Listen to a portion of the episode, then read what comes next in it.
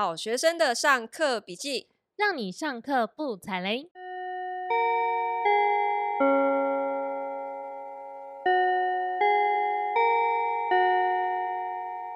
大家好，我是麻瓜 Tody。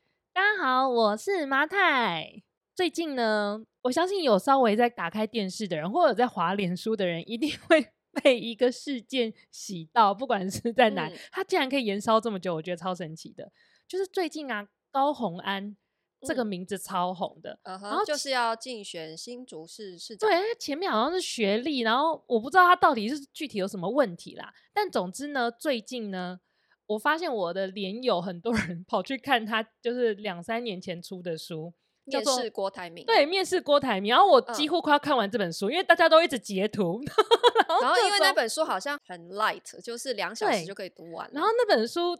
真的就打开看，超像 言情小说，就是很像霸道总裁爱上我。我今天还可以超幽默，我今天还刷到就是之前郭台铭帮他宣传的那个影片，嗯，然后那个影片整个画面就充满了粉红色的泡泡，真的很像那个梦幻少女的一本小说这样。但我必须要说，那本书叫《面试郭台铭》，嗯，然后很多人就说，哎、欸，他在里面怎么把郭董写的，就是跟白痴一样，对，这么这么不聪明的一个霸道总裁。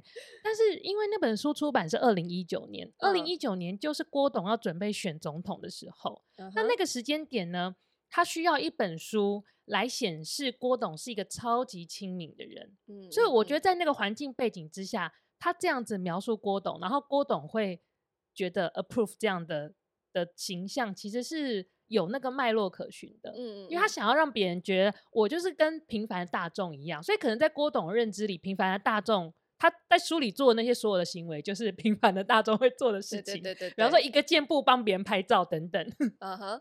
那在里面有一个故事啊，我其实蛮有共鸣的。就是呢，他说他那个时候还在资策会上班，还没有进红海的时候。然后有一次呢，郭董好像要做一个演讲，可是他的幕僚帮他准备了。稿子准备了好几次的稿子，郭董都不满意。嗯，然后呢，高虹安他就他就来找高虹安说：“哎，你可不可以帮我改这个稿子？”结果呢，高虹安一改，郭董就龙心大悦，然后就说：“哦、太棒了，我就是要这个稿子。”然后就立刻把这个稿子拿去用。嗯哼。然后我本人呢、啊，在我短暂的职业生涯里面，我其实是有帮。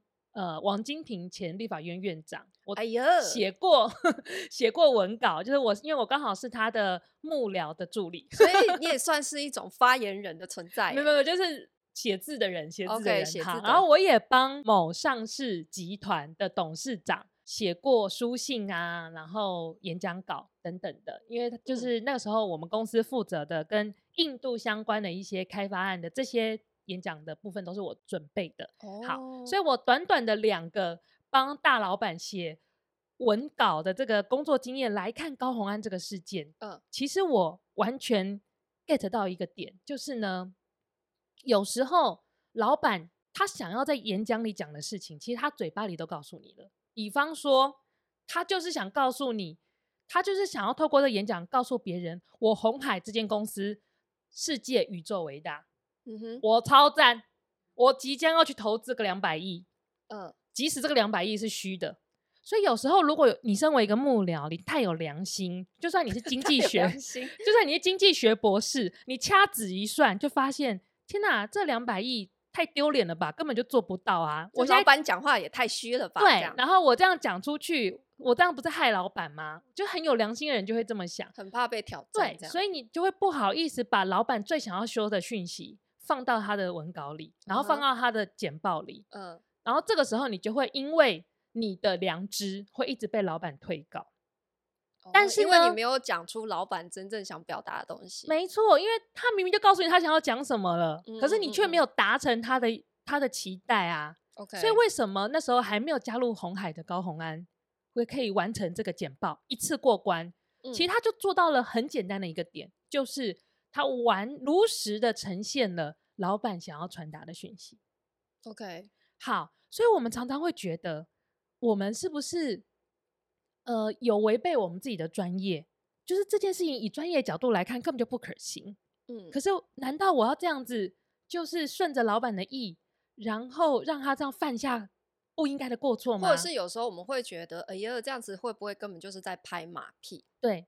但是我觉我必须要说，在职场里面，其实高红安这件事情就给我们一个很重要的一个点，就是在职场里就是要把自己放掉，你的 ego 一点都不重要，你的专业一点都不重要，重要的是你要变成老板的形状，就是你要能够揣度老板的心思啦，嗯、因为站的高度不一样的时候，其实你看的格局是完全不一样的。我也可以分享一个我自己以前在我职职癌里面的最后一间公司的一个经验哈，因为我我是担任营运长的角色。好，后来有有一天呢，我就是在整理我们所有部门的一些数据资料的时候，我就惊讶的发现，好，因为我们公司有个部门是工程部门，哦，嗯，就是做跟装修有关的，所以。我就惊讶发现，我们这个工程部门的总监呢，他有收大量的厂商回扣，这听起来超合理的，啊，听起来超合理。工程部门不就是要收回购的吗？身为一个正直的人呢，嗯，然后我又是担任一个营运长的位置，我我最重要的工作呢，就是要维持这一间公司的一个正常运营的状态。嗯，所以当我发现这件事情的时候，我非常的震惊。好，然后呢，我就烦恼了很多天。嗯，我在烦恼说，我到底应不应该把这个发现告诉我的老板？嗯，好，因为我在考虑这件这件事情的一个严重性，然后在想说，如果告诉了老板，他的各种反应，那后续会有什么样的结果？总之呢，后来我还是决定要告诉老板这件事情。好，所以呢，我就跟老板约了一个时间，然后给他看。数据资料，然后去呈现事实，就是说，因为你那时候是觉得收回扣这件事情是对公司是有严重的一个伤害，对对对，Okay. 所以我就告诉老板说，我们的工程总监有这样的问题，那请问老板，你觉得应该要怎么处理？这样子，好，结果我没想到我的老板给我的回应让我更加的震惊了，老板就只是。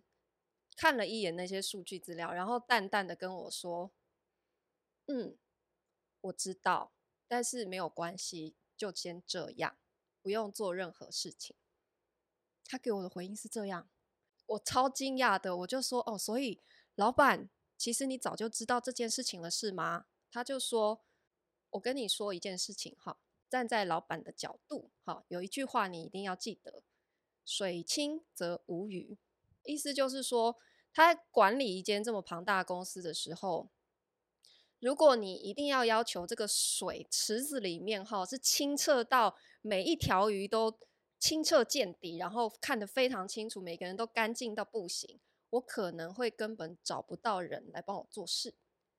所以他的意思是，他的意思就是找不到一个不卡钱的工程主管，至少暂时是这样。他说，因为这个人。我知道他有这个问题，可是我暂时没有更合适的人选在这个位置上帮我做事情，所以我就先让他继续这样。只要他把分内的事情做好，那他台面下他要怎么做，现在我不管。所以他也给我非常明确的指示。所以我从这个事件就是也让我学到非常重要的职场一课，就是什么叫做水至清则无鱼啊？就是说，呃，当你在一个更高的格局去看大局的时候，你必须要去抓大放小，你要去取舍很多的事情，或者是说，老板想的跟你可能不一样。那如果当时我就是很掉地的，一直坚持说，我觉得不行，我们就是一定要录用最正直的人，我觉得他怎么可以继续这样？老板你怎么可以这样？那我觉得对于这间公司来讲，它也不见得是一个正向的。其实。你这故事就让我想到最近很红的一个，也是负面行销很红的一个台剧，就是那个《台北女子图鉴》。OK，好，第一集，我相信大家不管我说什么，怎么样剧透，应该都会去看，因为就是实在太红了。但我们第一集里面呢，它里面女主角就桂纶镁演的那个角色叫做林一林怡珊哈林一珊，嗯，她的同事呢就因为怀孕啊，被公司就是。算是被主管陷害，然后强迫他就是辞职嘛，就是让他背一个黑锅，对，说他害公司赔钱，所以他要主动离职。然后因为那个时候呢，林一山就是在一个呃客服部门，他们有点像是业务部门啦，就是做电话行销的。那他的同事呢是那个行销团队的业绩第一名的同事，他就仗着他自己是业绩第一名，他就觉得反正我很重要嘛，对不对？嗯、他就出面呢要举报这件事情。结果即使他业绩第一名，他出面举报，他好像去跟劳工局呃申诉吧。然后这件事情被发现之后呢，他主管就立刻把他开掉，也是一样，反正就捏造一个捏造一个过错，然后把他，所以他就被连做法一起处理掉。对，然后林一山看到这个情况呢，他在剧里面演的是说。他就非常的生气，他觉得他主管怎么可以这样？主管真的很可恶。嗯，于是呢，他就越过他的主管，向更高的高层去举报那这个主管，说那个主管就是有这种恶意 lay off 员工的这个状况。嗯嗯嗯。然后他那个更高层的主管呢，竟然就听了他的意见之后，真的把他的主管开掉了。其实我觉得到这一趴就开始不合理了，就是我觉得前面就是他那个。非常正义凛然的同事一起被 lay off，在现实生活当中一定会发生，超级合理的。可是后来就是林一山往更高层去举报的时候，那个副总决定把这个主管开掉，是完全不合理的。我跟大家讲，在现实生活里是绝对不会发生这样的事情的。嗯，因为没有任何一间公司，尤其是像他们这样子规模的公司，会因为基层员工的一个问题去。任意的开掉一个对他们业绩有非常重要影响力的一个高层的业绩主管，这个是非常不合理的。那我觉得比较合理的应该会是这件事情会被掩盖掉，嗯，然后也许他的副总这个高层会找这个主管去谈话，然后警告他说：“哎，你做的太过火了，哈、嗯，也许会给他一些口头警告。”就是你，他可能会跟他说，请你去处理掉那个提出问题的人。对，所以现实情况是，林一山很有可能也跟着一起被处理掉。如果他要继续在这件事情不依不挠的话，嗯，我站在公司的角度，我也会这么干的。我说真的，因为你要着眼大局，一定是这样的。就是我，我觉得哈，我们今天真的，呃，你要说是厚黑学嘛，我觉我我觉得也不完全是，只是说我们今天要聊的就是说什么叫做。职场的生存之道啦。那第一个就是说，我们今天的标题叫做说，看懂局比你的努力还重要。意思就是说，你在任何一间组织里面，哈，其实我们今天要聊不只是职场里面，即使你以后自己创业，好，只要是你跟别人有合作或者是竞争的关系，或者是你想要争取任何的资源，只要你跟别人有一些互动关系关系的情况。你都要记得，其实你就是在一场博弈里面，或者说你就是在下一盘棋。你希望得到某些资源，你希望事情得到你最想要的结果，那么你一定要去思考，在这盘局里面，棋盘里面哈，每一个人所处的位置是什么，特别是你自己的处境是什么，还有你要去思考对方他的下一步会是什么，以及。他觉得你的下一步会是什么？你要比他多想一步，你才有可能把这盘局走到最后是你想要的结果。那我觉得白话文一点讲，就是说我们在职场里面怎么样可以不要当一个白目的人。好，那我们刚刚聊那个台北女子图鉴，其实第一集一样哈。他后来不是还有一趴说，他刚入职没多久，然后他就被他同事冲康，有没有？就是他提出了一个提案。然后这个 idea 结果被他同事抢走，结果呢，在那个会议里面，他就非常的生气，他就要他的主管去处分他这个同事，说他是小偷，他偷走我的 idea。结果没想到呢，他的主管叫那个同事先离开会议室，林一山你留下来，然后说你重新想一个吧。结果他就整个人超莫名其妙，犯错的又不是他，别人是小偷，为什么他要再重新想一个？就他就莫名其妙被骂一顿之后呢，走出那个会议室，他才明白，原来那个同事是副总的女儿。嗯，他才恍然大悟，原来这个局是怎么回事。所以大家知道，你刚进入一间公司，你第一件该做的事情是什么吗？是你要把公司的整个组织架构图印出来，贴在你的床头，然后你要花一个月的时间。去搞懂这个图上面所有的人际关系，里面有没有夫妻档，有没有家人，有没有老板的小三，他在什么样的角色，他们之间的连带关系是什么？你要通通挖出来，你往后的人生才会顺遂耶。那你知道像我这样子的内向型人格，就我其实很讨厌这些五四三，我也不太说八卦。嗯，我也不八卦啊。那你可是我会把组织图印出来，是。那你那你怎么取得资讯？你怎么知道谁是谁的谁？我自己以前的方法是因为我其实是管人资部门，对，所以那个人资部门的主管他本身为了要跟我交好，因为我是他的直属上司，所以他本身是一个八卦的人，他是八卦的资源中心，嗯，所以其实我不需要做什么，他都会主动告诉我。我好像跟你采取差不多的策略。我我觉得今天就是假设，如果不是因为我是在他主管的位置，嗯，那你可以做的事情是，其实你只要想你怎么样跟别人做资源交换，你就可以得到你想要的东西。其实资源交换才是最重要的核心的精神。我个人采取的策略是说，我会去 identify 这个办公室里面谁是那个会收集资料的人。嗯哼。然后那这种人通常都会有一个特色，就是他会需要有一个抒发了的窗口，他需要有人讲，嗯，可是他，他需要有人听他讲，对，因为他很他很 enjoy 在过程里面加油添醋的那个那种感觉乐趣，对，所以他会希望这个人，他会像有一个人可以听他讲，可是不要讲出去，嗯哼，所以我通常就是会在群体里找到那个人，然后我就会去扮演他的。那个有点像他的树洞吧，就是他会去跟我讲很多八卦，嗯嗯嗯，但我我八卦就会到我这边为止，我不会再传出去。所以他跟你讲的时候，他也会觉得很放心，因为他知道你不会讲出去。对，所以就是我常常就会在他旁边，然后吸收到很多这样的养分，然后就帮助我在团体里面去做出人际关系的判断。嗯嗯嗯嗯，比方说，通常有几个特色啦。通常这个人都是风象星座的。我刚刚回回顾了一下，嗯，就是我通常在职场里都会先 identify 双子座跟水瓶座。哦，所以你是先用星座作为一个指 标就对了。对，因为他们就真的是属于那种在人际上面是比较活泼的那个类型。嗯哼，然后他们也是讯息交流站的那种角色。嗯嗯，然后通常这个类型的人呢，啊，他们就是。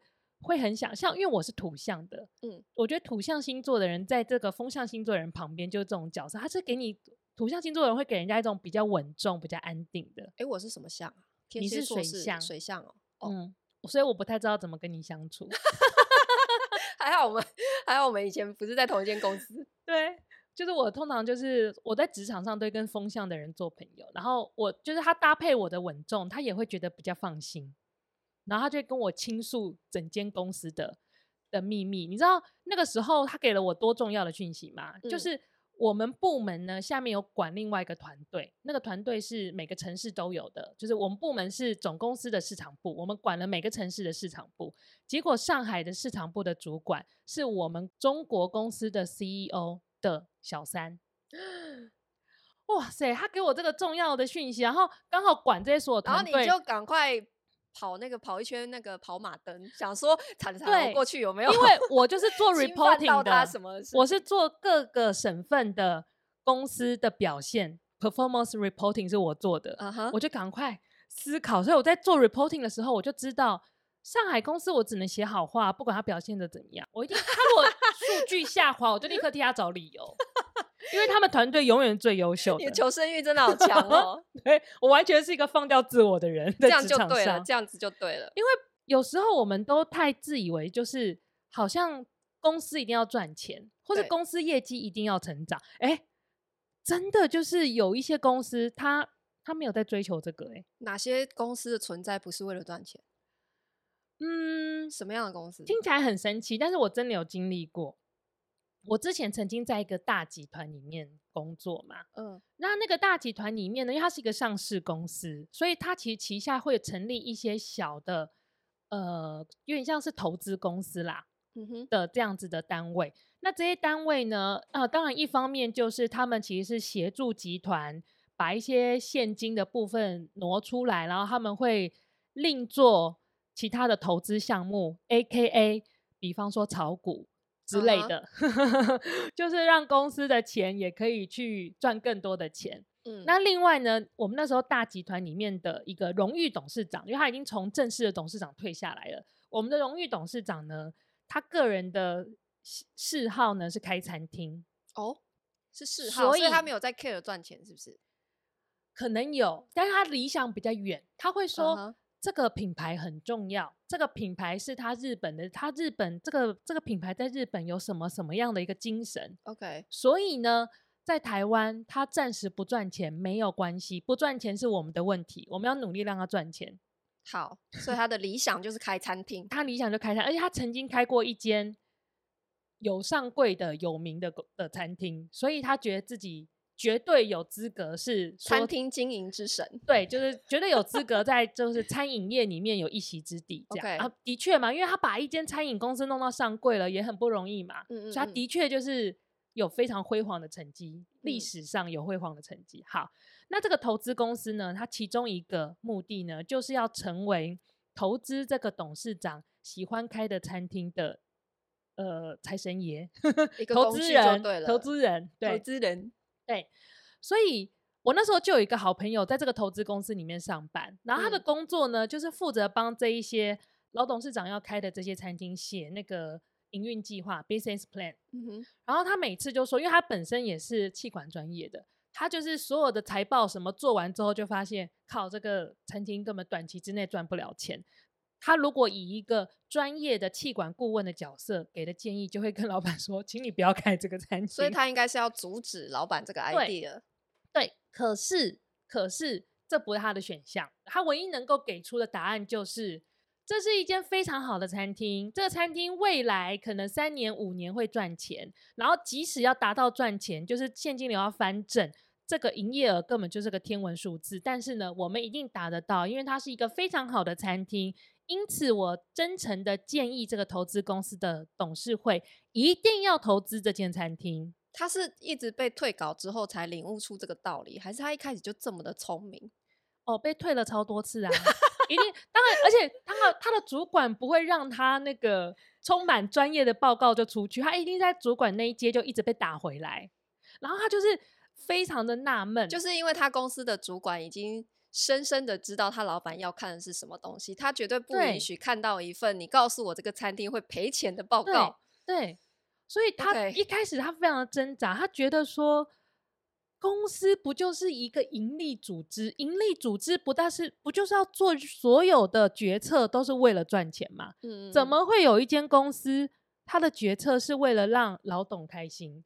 所以如果哈，你你是身在这样子的一间公司，那。这里我们就是在讲说，这里面的局是什么？这个局就是说，你在这样的组织里面做事，他也许不会让你学到东西，他也许不会，他也没有不让你学到东西啊。你学会就是写出一个看起来会赚钱的 business plan 啊。可是这也是一种学习啊。他可能本来就已经是这方面的专业了，所以他可能期待这间公司找他来是可以实现。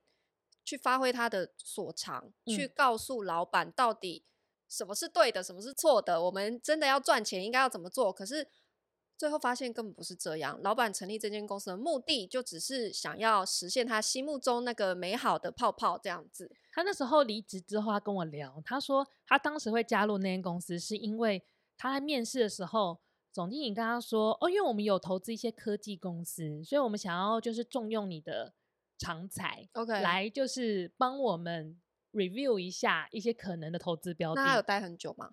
他大概也是待个两年左右吧。哎、欸，很久哎、欸，很久啊！但他这两年期间没有接触过任何一间科技公司，他做的 所有的营运计划都是餐厅，所以他后来就崩溃，想说：天哪，我我又没有要来开餐厅。对，所以我觉得他能够在这样的环境坚持两年很不容易啦。当然，就是说每个人想要的东西不一样，只是说。重点是你要看清楚老板他到底想要什么。其实所有的组织，我们要提这一趴，是因为就是不一定是为了赚钱为目的。嗯。其实所有的组织都是为了老板想要什么而生的。我们在组织里面所有的位置，所有做的事情，真的其实是你要看老板他希望他走到哪一个地方去的。我觉得有时候可能我们会看不清楚的是。我们一直以为，就是我们会想说，老板为什么这么傻，会做一步会可能会亏钱决策？嗯，但是可能我们没看到的是，这一个亏钱的决策背后可能带来一个赚钱的机会。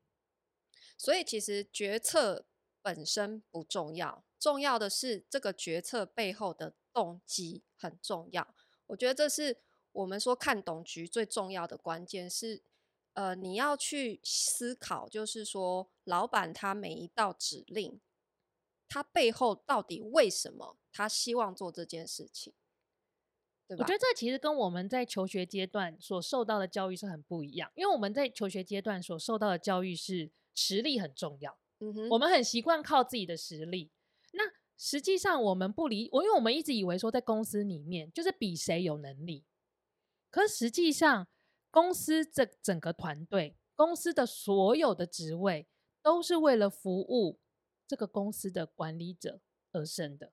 每一个岗位其实它都有它存在的理由，嗯，只是也许不是我们看到的表象那样。就好比我们常常会觉得说，哎，那个主管好废哦，或是那个老屁股在那边整天根本就不会做事情，那为什么一直卡在那个位置？那你要去想为什么？因为老板真的不是笨蛋，他让他留在那个位置一定有他的理由，对吧？嗯，所以我其实觉得，如果你想要往上爬，实力呀、啊、什么的是重要啦，但我个人觉得最核心的是你本身的存在要被老板 recognize，就是第一个老板要知道你是谁，第二个是他认同你的存在，在这个组织里是必要的。所以我们在讲说你在职癌里面哈发展的路线其实有两种哈，第一种就是靠理性。也就是说，你是靠你的实力一步一步往上爬的，嗯、这是另外一种。可是有另外一类人的存在，他靠的是感性。嗯，也就是说，老板觉得他重要，这样就够了，他不需要任何的实力，但是老板有他存在的必要的理由，这样就够了。我我之前的公司啊，就是、嗯、呃，我是营运长嘛，哈，然后这个间公司其实它有三个共同创办人，嗯。那其中一个是老板，另外两个呢，就是他的左右护法。嗯，好，那我其实算是空降来的，嗯、我是外部招聘进来的人。那我是从老板的助理一步一步往上爬，最后才变营运长的。好，那我到最后变营运长的时候，我跟他们这两位左右护法其实是平起平坐的位置。嗯，好，可是我们刚刚讲说，一种靠理性，一种靠感性。其实从这个例子。我们去分析，就会发现说，我就是靠理性的那一个，嗯，因为我是从基层慢慢往上爬，因为我是空降来的，嗯嗯嗯，我跟老板之间不存在任何感性的部分，嗯，我们没有过去的一些历史的因，所以你想说你是以实力取胜，没错，我是完全以实力取。胜的，OK。当然过程非常非常辛苦，可是呢，他的这个左右护法就完全是靠感性的，因为这两个共同创办人是在老板经历过无数次的创业失败。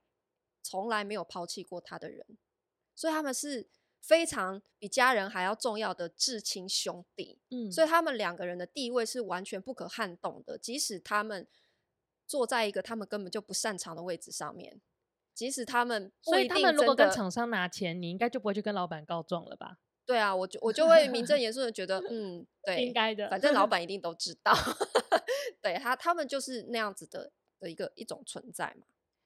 嗯，所以工作上的实力其实就真的不是一个人唯一升迁的理由啦。对啊，那如果你都只看到表面，你你不知道这个人为什么存在这个组织里面，你就很容易踩到雷。好，但是呢，其实除了就是你要去认清你的对手以外，嗯、你不要一直关注着别人，然后忘了你自己。嗯，因为你除了你要记得别人以外，别人怎么记得你也是非常重要的。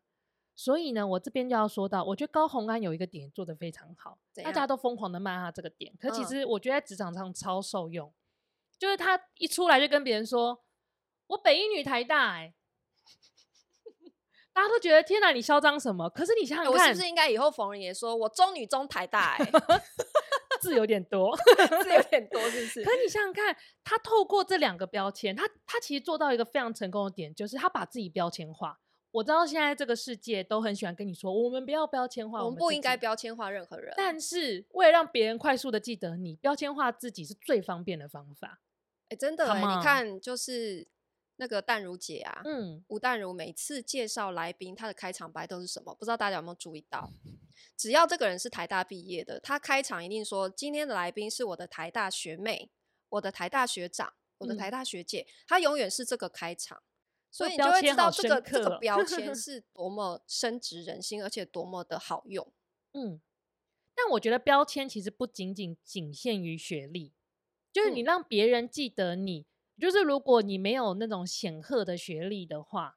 而且学历也也没有办法，你毕业了二十年之后还继续拿出来讲。对，我真的觉得你到四十几岁还在说自己北女台大，真的有点有点糗、欸，真的会有点好笑。对啊，像我现在就是因为我没有显赫的学历啦，所以我就会跟别人说，比方说我如果在一个比较专业的场合，我想让别人快速的记得我，嗯，我就会说，呃，我我以前在印度工作，帮我的工作是帮公司买地。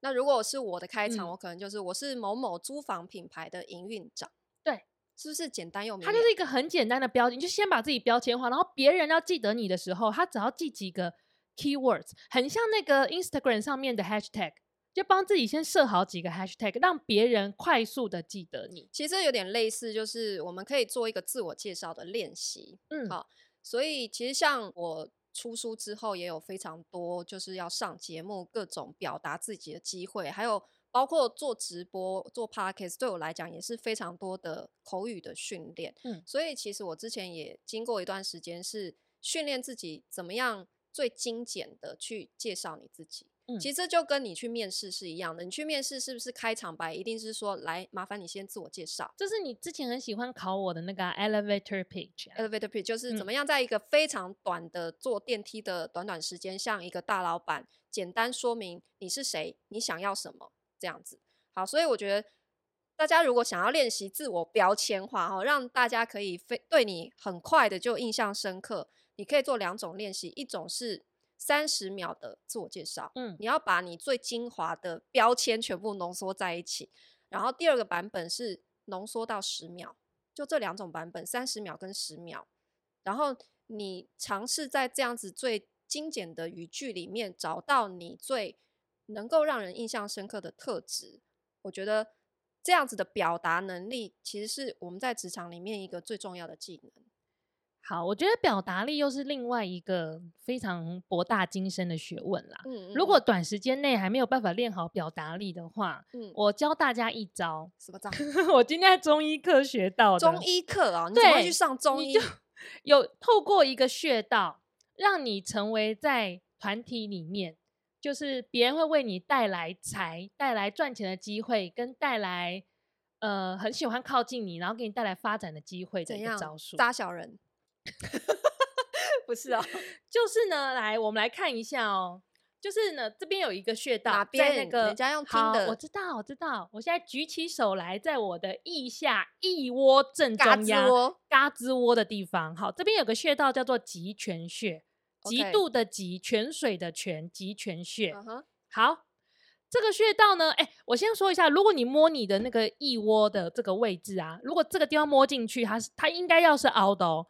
如果它是凸的，请你现在放下你的手，然后立刻预约去看医生，因为这代表你的淋巴系统可能有点问题，淋巴肿大，淋巴肿大，这有点严重哈。它是应该是凹的，所以你就在按进去，在最凹的这个地方，好，你就开始用力的击打它，直接拍打这个一窝的地方。这个极泉穴呢，它为什么在那边拍打呢？是因为呢，这个极泉穴它是主治你的心火，然后。左右都可以吗？左右都要，哦、左右都要，所以你这边打十下，这边打十下，两边都要。哈，我们怎么会进入一个拍打的这个环节？因为如果你 心火旺的话呢，你你的心情就会不好，你就会抑郁，然后你就很容易紧张。所以你透过拍打这个极泉穴，可以把你的心火稍微缓和下来，然后让你可以成为一个正向、开心的人，在公司里面。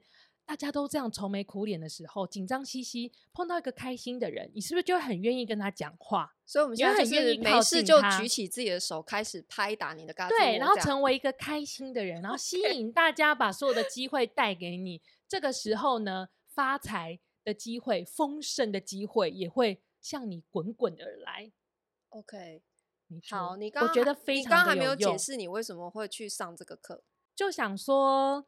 原来要来跟大家分享，原来我们好学生还是有在上课的呢，太神奇了吧！但我这个课好糙哦，所以我现在就是可能需要一点时间消化。好啦，希望你可以慢慢跟大家分享。对，而且其实我在呃，我最近今天吧，今天我其实刚好学到了五行，就是人要怎么，有点像看星座一样，就是每个人有自己的属性，然后那个属性呢，一来会影响到你的身体，二来会影响到你的性格，所以它也会非常大的呢，去严重的去影响到你的生活的发展，然后你未来可能发生的疾病。嗯所以我接下来也会在那个马太小宇宙里面跟大家分享，就是怎么找到自己的五行的属性，然后怎么样好好的照顾自己。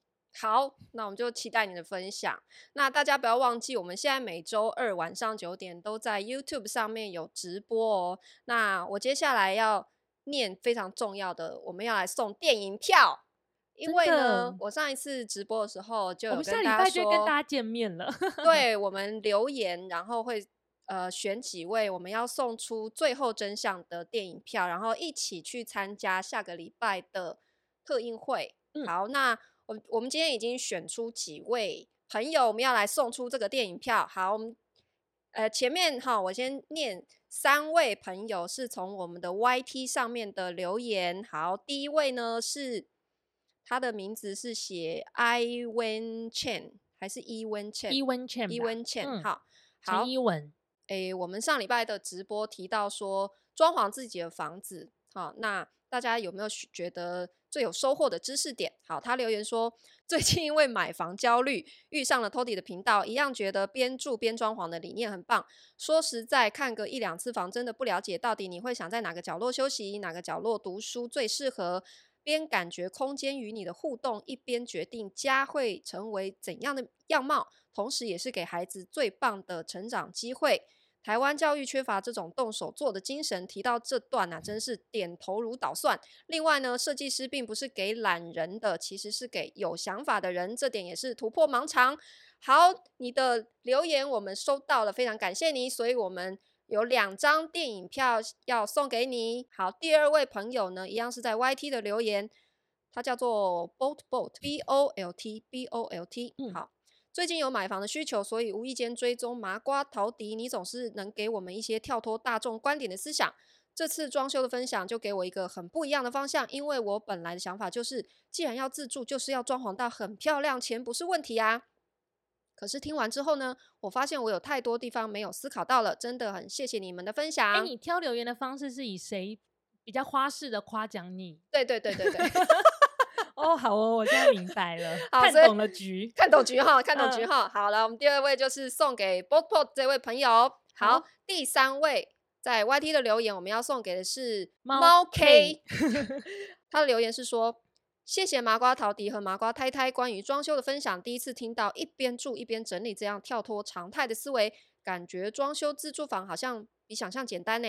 还会因此与家人一起对空间带来更多的想象与热情。这集还有很多值得笔记的地方。然后他下面列了五六七八条，他完全是做共笔耶，我就省去一万字不念了，好不好？但是他是第一条留言，然后那时候想说一定要选他，把他写这么多。对啊，哎、欸，这个是共笔，大家赶快去跟班长借来影印的那种，好不好？好，所以我们第三位选出这位朋友，我们要把票送给你。好，那另外在我的 Tody 陶迪的粉专哈，我们的。呃，那篇文也有选出两位要送给大家的，好，一位呢是林敏如，呃，我们在粉专问的问题是说，你愿意花五百万装潢吗？为什么？好，林敏如她的回应是不愿意。我看过陶迪老师的轻装修，有气氛又温馨，家有自己的个人风格就好，不是设计师的作品。最重要的是住在里面的人可以安稳过日子比较重要。好，所以。我们要把两张电影票送给林敏如同学，嗯，我们一样会留言给 他，对，他再跟我们联络，或者是如果你有在直播收听的话，也可以跟我们联络。